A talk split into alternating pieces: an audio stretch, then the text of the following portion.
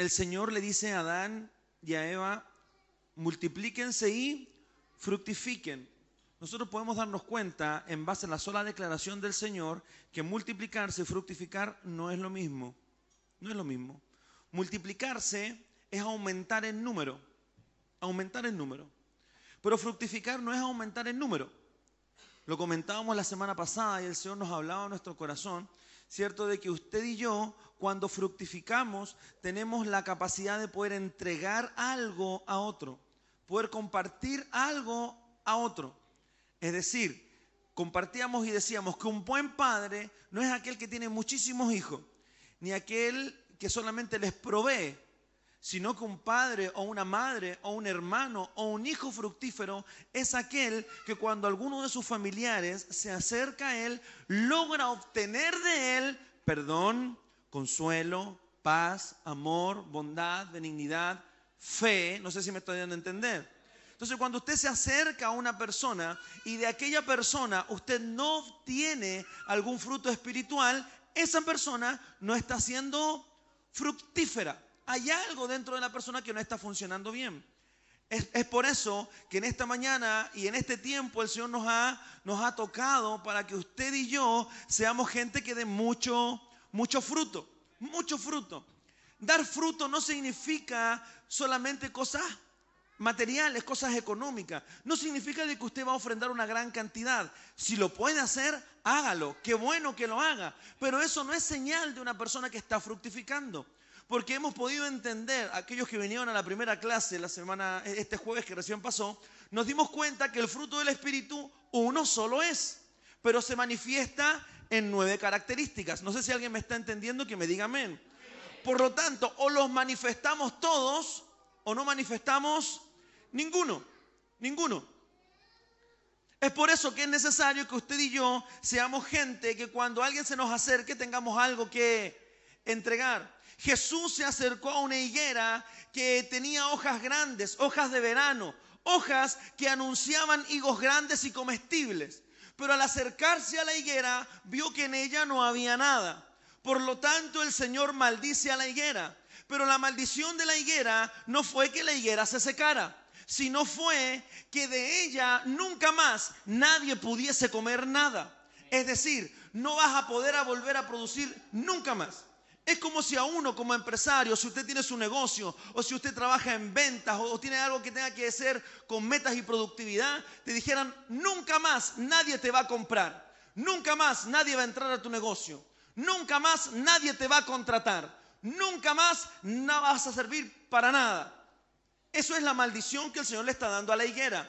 Nunca más coma nadie fruto de ti. Libro de Marcos capítulo 11, versículo del 14 en adelante, lo que le estoy hablando. Es decir, la maldición que el Señor hace reposar sobre la higuera es que de ella, diga de ella, nadie más vuelva a comer. O sea, estamos hechos, usted y yo, los que pisamos esta tierra, estamos hechos y diseñados para siempre ofrecer algo. Siempre ofrecer algo. Aquel que no ofrece nada está en riesgo de ser maldecido. No sé cuánto recuerda la palabra del, domingo pasado. ¿Cierto? Hablábamos el libro de Hebreos. Hablamos de estos detalles que fueron poderosos. Y que, y que nos daban a entender que si usted y yo no estamos teniendo algo que entregar, estamos en riesgo. Estamos en riesgo. Ahora, es muy importante que podamos comprender de que hay clases de personas dentro de nuestro círculo. Hay distintas clases de personas. Dentro de la iglesia, por lo general, hay dos tipos de personas que son muy marcadas. Están aquellas personas que son los obreros de la iglesia, aquellos que trabajan. Yo sé que no es un secreto, ¿cierto? Y, yo creo que no tan solo en esta iglesia pasa, sino que en muchas de las iglesias a nivel mundial, que las iglesias, las congregaciones, se sostienen por no más de 15 a 20 personas. Esta en lo particular yo diría que entre 5 a 10, que son las personas que siempre están, las que siempre aportan, las que se comprometen, las que buscan algo para hacer. No sé si me doy a entender. Para que cuando usted llegue el día domingo, el aseo esté hecho, las sillas ordenadas, el sonido sonando, la música tocando, las cámaras grabando. No sé si me doy a entender. Entonces hay dos tipos de personas. Aquellos que, que trabajan en la obra del Señor y aquellos que disfrutan del trabajo.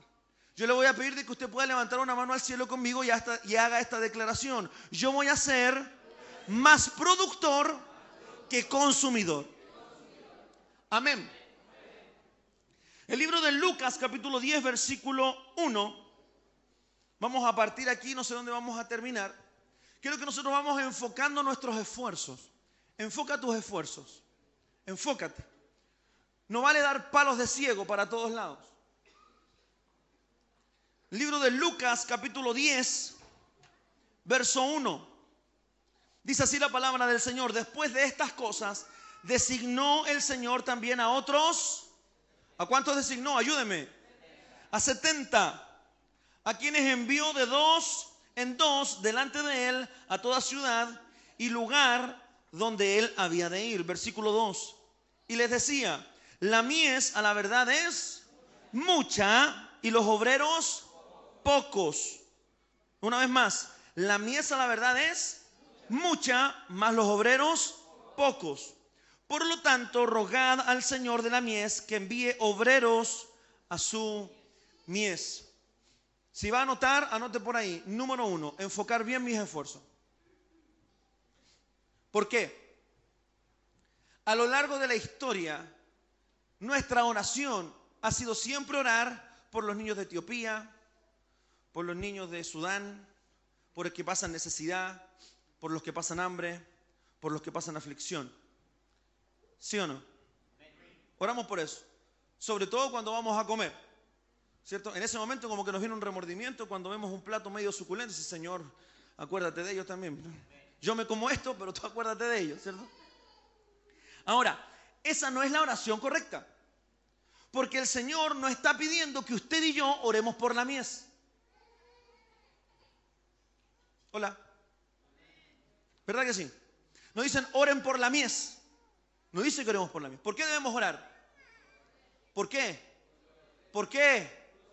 Por obreros. Diga obreros. Lo que falta en la obra del Señor no es mies, sino que lo que faltan son obreros. Ahora, ¿quién manda a los obreros? Ayúdeme, por favor.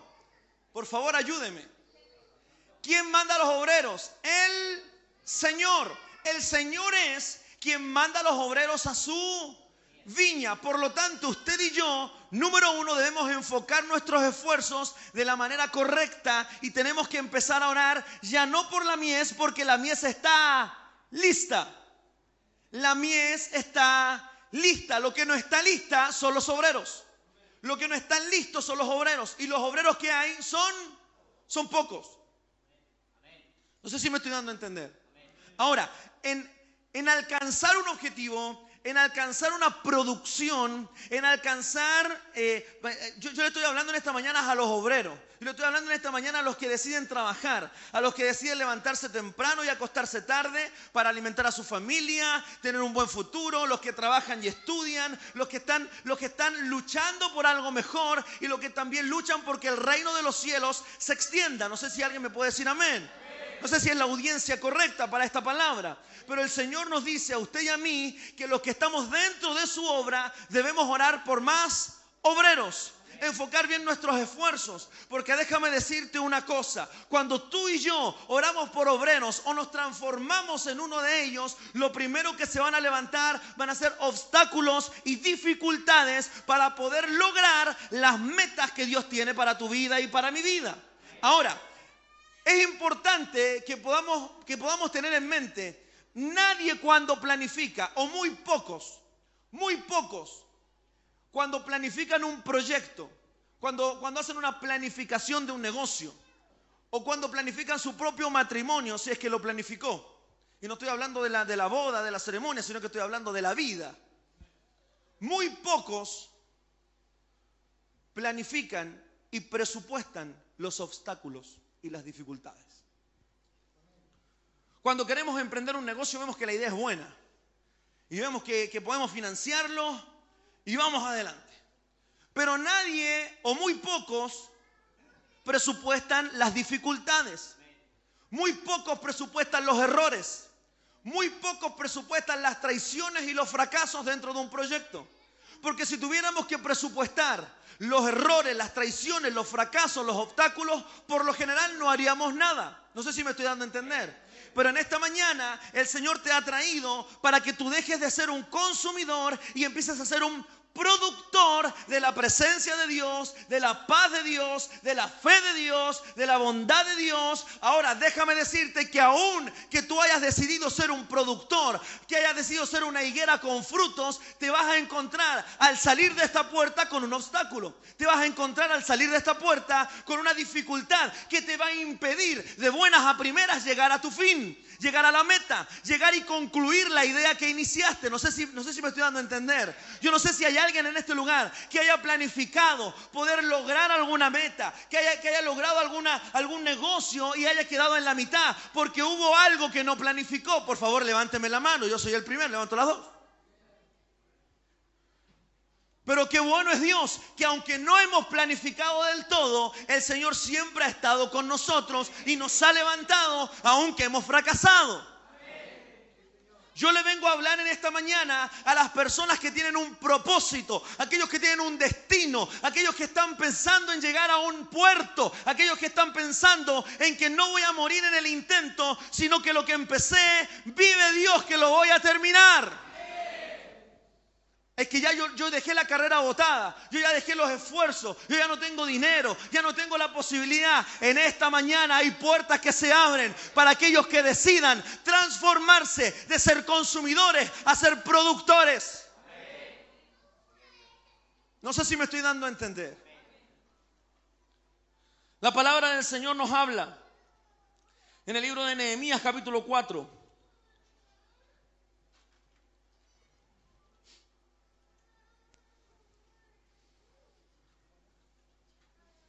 Nehemías capítulo 4 habla de la reconstrucción de los muros. Por mandato de Dios en responsabilidad de Nehemías. Y dice así la palabra del Señor, libro de Nehemías capítulo 4, versículo 1.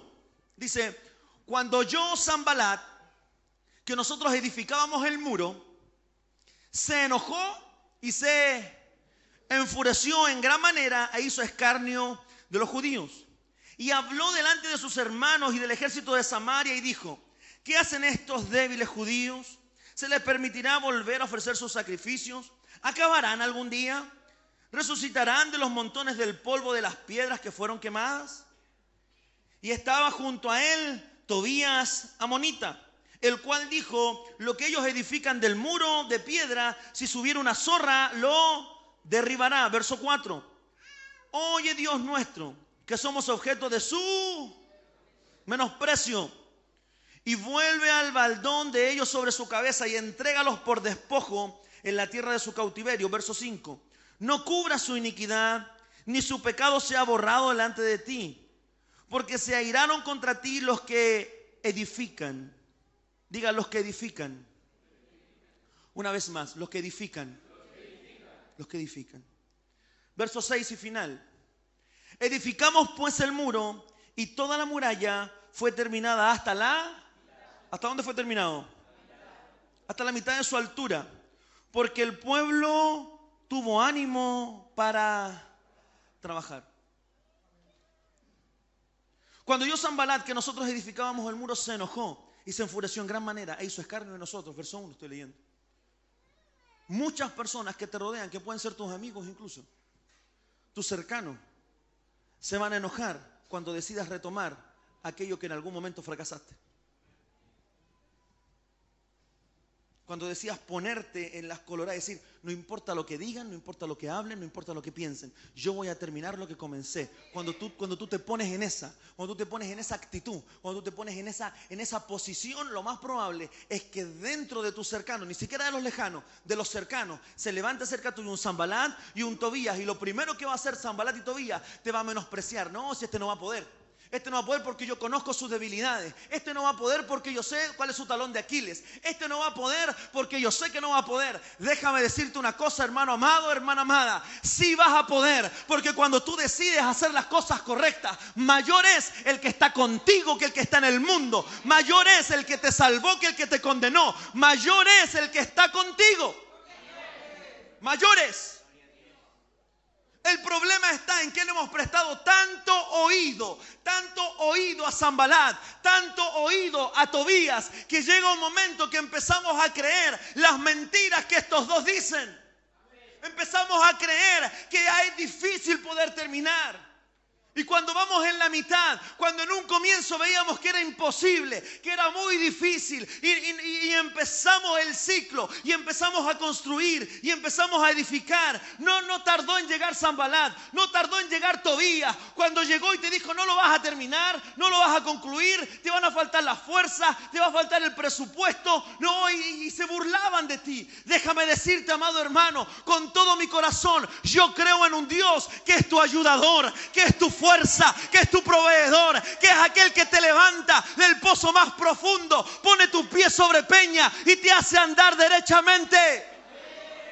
Ese es el Dios al cual yo sirvo. El Dios que no se fija en tus fracasos, sino en tu arrepentimiento. El Dios que no se fija donde caíste, sino que ahí va, te levanta para que siga, continúe y avances hasta la meta que Él te dijo. Si Dios dijo que ibas a terminar, vas a terminar aunque tengas que trabajar doble turno, aunque tengas que trabajar de noche, aunque tengas que hacer otra cosa para lo cual no estudiaste, aunque sea haciendo aseo, aunque sea haciendo cualquier cosa que tú no estabas preparado. Quizás tú estudiaste en la universidad, quizás tú fuiste a grandes preparatorias, pero en esta mañana Dios te viene a decir que lo que comenzó contigo ciertamente lo va a terminar. Yo no sé si le estoy predicando a las personas correctas en esta mañana.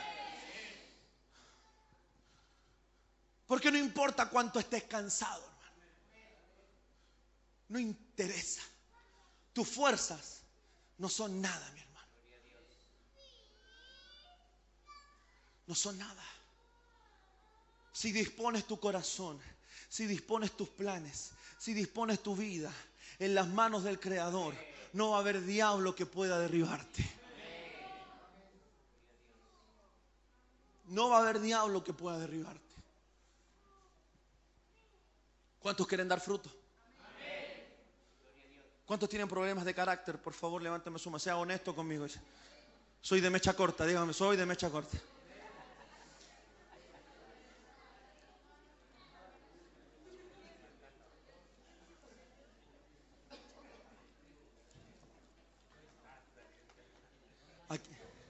Aquí hay gente de mecha corta.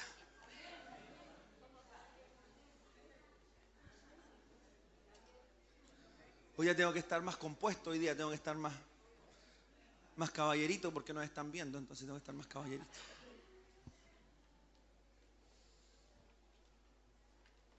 Es difícil dar fruto cuando tu carácter te juega una mala pasada.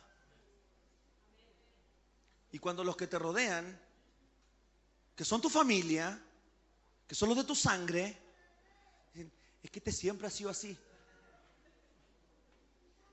Zambalat, Tobías, falta de fe. No, por el que nace chicharra, me cantando. Dios va a terminar contigo la obra que dijo que iba a terminar. Puedes levantar una mano al cielo conmigo y decir, gracias Señor, porque no es por mis fuerzas, si no es por las tuyas. No es por mi capacidad, sino es por la tuya. No es por mi fidelidad, sino que es por la tuya. Amén. La burla y el menosprecio muy pronto se transforman en violencia en tu contra. A Zambalat y a Tobías no le bastó burlarse ni menospreciar a Nehemías como vio que ni la burla ni el menosprecio lo detuvieron, tuvo que dar un paso más adelante. Tuvo que dar un paso más adelante. Verso 16, por favor, avancemos. Desde aquel día, la mitad de mis siervos trabajaba en la obra. De ahí atrás, lo que hizo Zambalat y lo que hizo Tobías, se confabularon en contra de la obra que estaba haciendo Nehemías. Para, ya, no bastaba menospreciarlo, ya no bastaba burlarse, porque parecían ser que se dieron cuenta que este tipo era un tipo decidido, que este tipo era un tipo de una sola palabra, que si dijo que lo iba a terminar, lo iba a terminar. Entonces lo que hicieron se confabularon y juntaron gente para ir a destruir lo que Nehemías estaba haciendo. Para destruir lo que, está, lo que Dios está haciendo en tu casa, lo que Dios está haciendo en tu familia. Y uno podrá decir, entonces me toca defenderme. ¿O no? O si, o si entra un ladrón a su casa, usted lo espera con té y un café. No. Cuídese de meterse a mi casa en la noche. La Carolita va a decir, papito, papito. Cuídese. Cuando Zambalat y Tobías se confabulan para ir a destruir las obras de Nehemías, mire la instrucción que da Nehemías. Desde aquel día la mitad de mis siervos trabajaba en la obra y la otra mitad tenía lanzas, escudos, arcos y corazas. Y detrás de ellos estaban los jefes de toda la... Verso 17. Los que edificaban el muro los acarreaban. Y los que cargaban con una mano trabajaban en la obra y con la otra tenían la es por eso, mi hermano amado, que llega el momento, llegan los tiempos en los cuales no solamente te va a tocar dar fruto, sino te va a tocar defender lo que Dios te dio. No es solamente dar fruto, no es solamente eh, poder fructificar, sino que va a llegar el momento en que va a llegar el devorador, va a llegar el enemigo, va a llegar Zambalat, va a llegar Tobías a tu vida y tú vas a tener que con una mano estar trabajando y con la otra defendiéndote, porque esa es la misión del Señor. Defiende lo que Dios te ha dado, defiende tu casa, defiende tu familia, defiende tu finanza, defiende tu iglesia, defiende tu matrimonio. No importa lo que el resto pueda decir, Dios está contigo. Juan capítulo 15, versículo 7. 7 y 8. Y con esto vamos a terminar. Mire, si permanecéis en mí y mis palabras permanecen en vosotros. Póngame el otro, el otro fondo, me gusta el otro fondo, por favor. Perdón que sea tan quisquilloso, pero como es fructificar, quiero la frutita, por favor. Si permanecéis en mi gracia, hijo, y mis palabras permanecen en vosotros, pedid todo lo que queréis y os será otra vez, por favor, si permanecéis en mí y mis palabras permanecen en vosotros, y yo, voy a poner un paréntesis ahí, voy a poner un paréntesis, si permanecéis en mí y mis palabras permanecen en vosotros, por al menos siete semanas, pedid todo lo que queréis y os será hecho. Verso 8. En esto es glorificado mi Padre. Diga en esto. ¿En qué esto? En permanecer, en venir, en estar, en no dejar de congregarse, en luchar por tu bendición, en luchar por tu milagro, en luchar por aquellos que crees que es imposible, en reunirte cuando suene la trompeta y no dejar de venir. En esto es glorificado mi Padre, en que llevéis mucho y seáis así. ¿Cuántos quieren ser discípulos del Señor?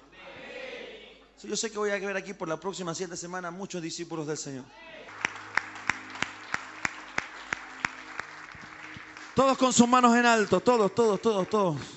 Todos de la puerta hasta acá al altar, todos. Que Jehová te bendiga y te guarde. Que Jehová haga resplandecer su rostro sobre ti. Jehová alza sobre ti su rostro y ponga en ti paz. Que estas semanas que vienen por delante sean llenas de gloria de su presencia, que puedas oír su voz animándote y consolándote. Como pastor te bendigo.